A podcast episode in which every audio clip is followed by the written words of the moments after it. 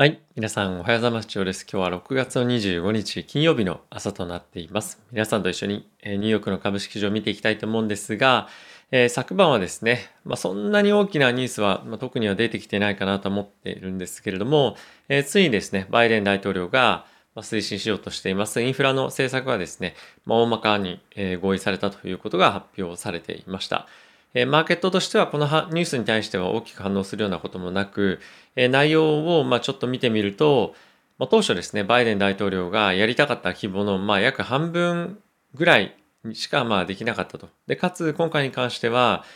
えその格差是正ですとか、まあ、そういったところに対して注力するような教育機関への投資とかそういったのもできなかったということで、まあ、若干、え期待外れなところはあるのかなと個人的には思ってはいるんですけれども、まあ、とはいえですね、大きくインフラに対しての投資が、まあ今後8年間に向けての計画というところではあるんですが、約ですね、130兆円ぐらいですね、日本円で。まあ、そういったところが投入されるということで、雇用だけではなく経済全体に対して非常にポジティブな、まあ、ニュースかなとは思っています。今後ですね、どういった形でこういった、まあ、投資がですね、株価に落とし込まれていくかっていうのは見てはいきたいと思うんですけれども、まあ、現在ですね、それよりも、まあ、とりあえず足元の経済どうなってるんだっていうことの方がやっぱり重要で、7月の第1週目ですね、の金曜日、雇用統計というところに、まずは全、全神経をですね、今集中しているような状況なんではないかなと思っています。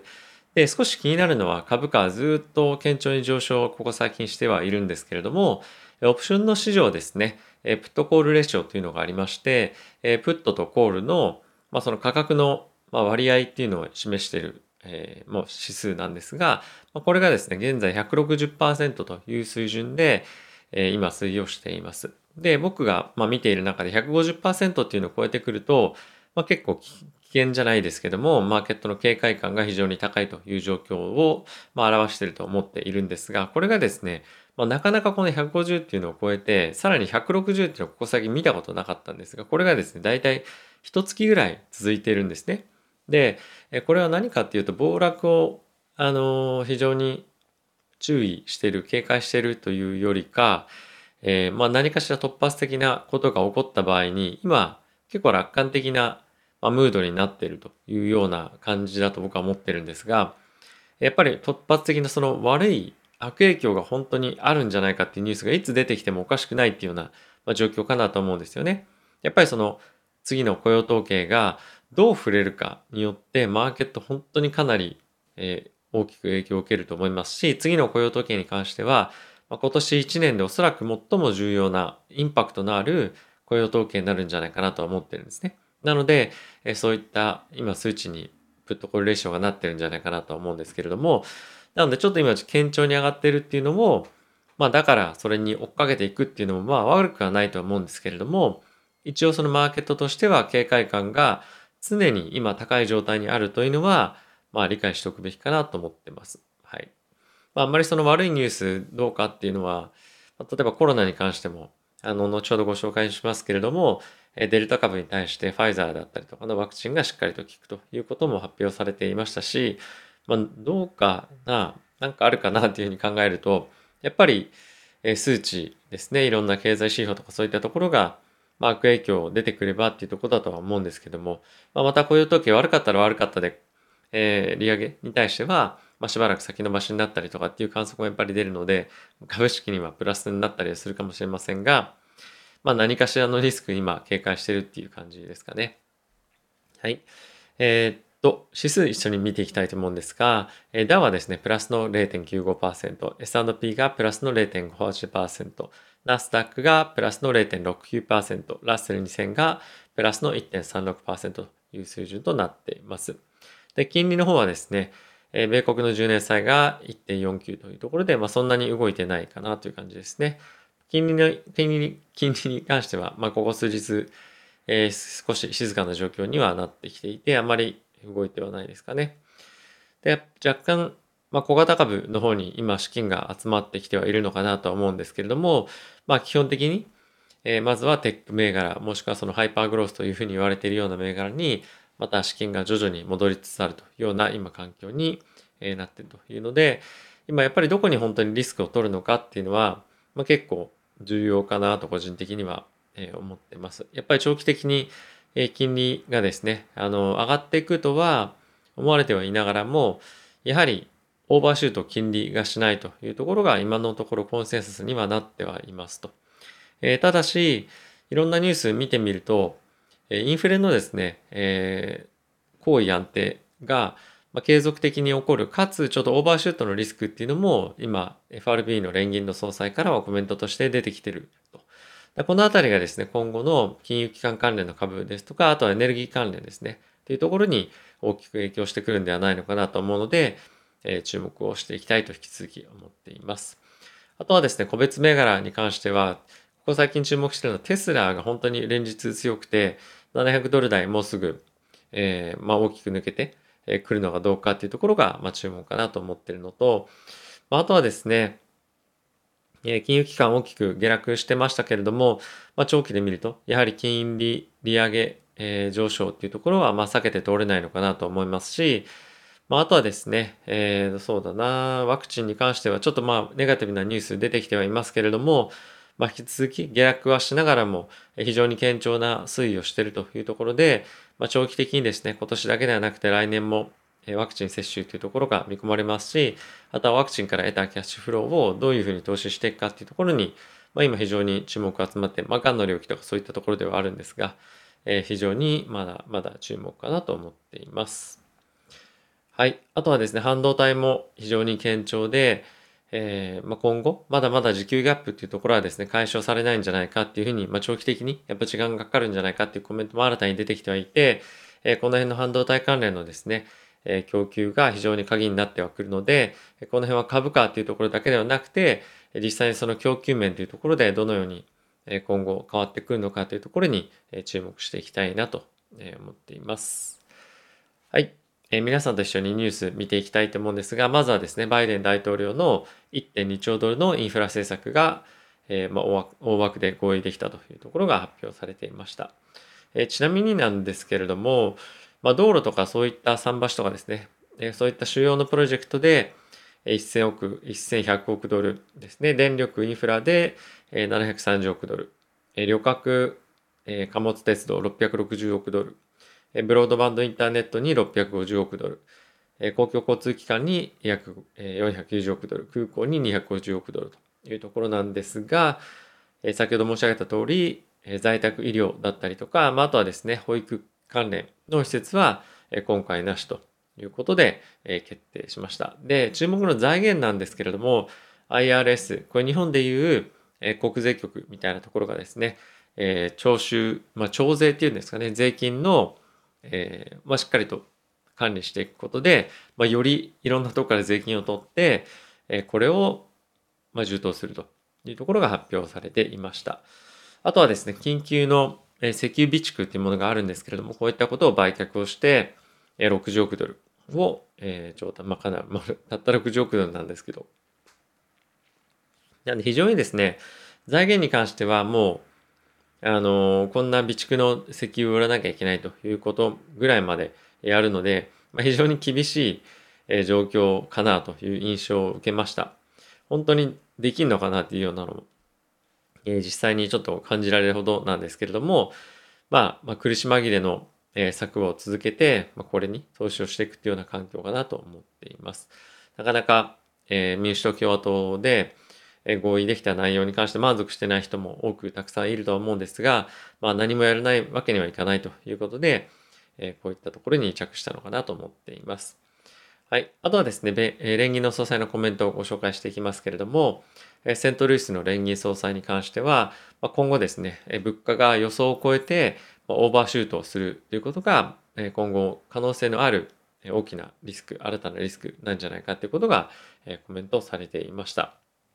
まあこれはですね、今後数ヶ月間だけではなくて、まあ、来年以降もですね、注視をしてモニターしていかないといけないとは思うんですけれども、まあ、こういったところのリスクに関して非常に警戒している FRB の連銀総裁がもうすでに数人いて、2022年の終盤には、まあ、遅くても、え利上げをしないといけないんじゃないかということがコメントとして出ていました。で、今後ですね、やっぱり物価の高止まりというところが起きてくると、このような意見に引っ張られてくる可能性も十分あると思うので、予想よりも早い利上げの、開始というのが、一つリスクとしてマーケットは見ていかなきゃいけないと思うので、まあ、こういったところの動向はですね、まあ、特に、え、ま、ナスダック関連、ハイテク関連、投資している方は注目しておくべきかなと思っています。はい。あとはですね、同じような趣旨のコメントがダラスの連銀総裁からも出ていまして、物価の高止まりが長期化する。で、かつ、サプライディマンド、需給ギャップに関しては、まあ、ある程度早いタイミングで解消するんじゃないか、もしくは解消するように努力するとバイデン大統領はコメントをしていましたけれども、まあ、予想以上にですね、長期化する可能性が十分あるということで、なかなかですね、この不均衡が解消されずに上振れリスクっていうところを、え今後見ていかなければいけない状況が続くかなというところですね。はい。あとはですね、フィラデルフィア連銀の総裁からもコメントを出ていたんですけれども、えー、彼はですね、その雇用に関して、今後まだまだ積極的に、えー、雇用主の方が、企業の方が、えー、採用っていうのを積極的に進めないリスクっていうのを、えー、証というか、警笛を鳴らしていたと。で、この理由なんですけれども、やはりコロナで大きく、え、ダメージ受けたこともあって、まあ、またですね、同じようなコロナの感染拡大っていうのが、まあ、変異株いろいろ出てますよね。そういったところを警戒して、そんなに積極的には採用はちょっと今はできないよと。まあ、そういったところの懸念があって、雇用が思った以上の、思ったよりの、えー、思った通りのスピードで回復してこないリスクを非常に警戒をしているというところですね。まあ、今、マーケット全体的に非常に楽観的なムードになってはいるので、このあたりのリスクが、えー、現在、え、顕著になってくるようであれば、ちょっと一旦調整の局面っていうのは来てもおかしくないのかなと思っています。はい。あとはですね、ファイザー製のワクチン、バイオテックのワクチンなんですが、デルタ株に非常に有効で90%以上の予防効果というところが見られたと発表がありました。これ非常にポジティブなニュースかなと思うんですが、まあ、今後はですね、デルタプラスですとか、そういった新しい変異株も出てきてはいるので、このあたりも調査も行われていくんだろうなと思うんですが、まあ、このデルタ株に対しても90%ということで、えー、まあ比較的楽観的な今後見解が新たな変異株に対しても見られるとは思うので、えー、株価としては今後も引き続きワクチン株っていうのは堅調に推移をするんじゃないかなと思っています。えー、副作用のニュース、副反応のニュースですね。いろいろと出てきてはいますし、えー、まだまだ、なんていうんですか、一部の人からは、やっぱりワクチンに対しての不安っていうのは、え収まらない状況だとは思うんですけれども、まあ、ただ実際に、え感染者の拡大っていうところが抑えられているという実績がやっぱりあって、で、かつ、え、まあ、ある程度その副反応に対しても理解が得られるようになってきた。もしくはその人々が理解するようになってきて、えワクチン打つ前からやっぱりある程度の熱が出たりとか痛みがあったりとかそういったものは、まあ、理解しながら受けてる、接種してるっていうところは、まあ、あの、まあ、来年以降も接種をしなければいけないっていうようなことを、まあ、考慮すると、まあ、ある程度一定程度プラスの要因かなと思っています。はい。えー、株価ですね。連日堅調ですけれども、まあ、ちょっと僕も今、あの、ある程度結構ポジションは取ってはいながら、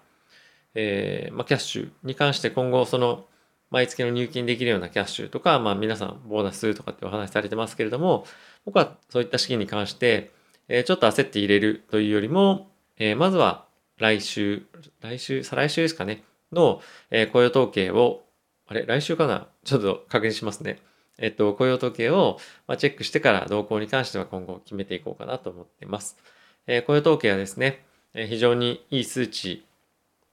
えー、出れば、利上げ、もしくはそのテーパリングっていうところに関して、もうある程度タイミング決まってくるかなと思うんですけれども、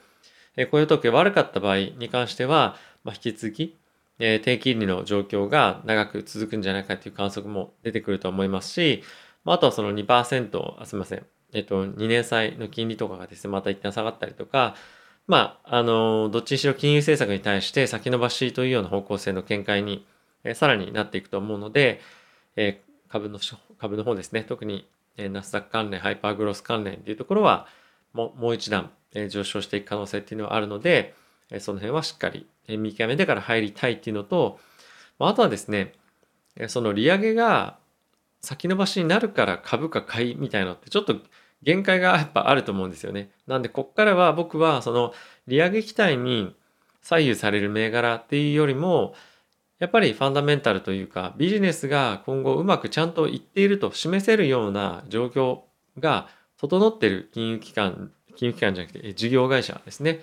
上場会社に対して投資をしていこうかなと思ってます。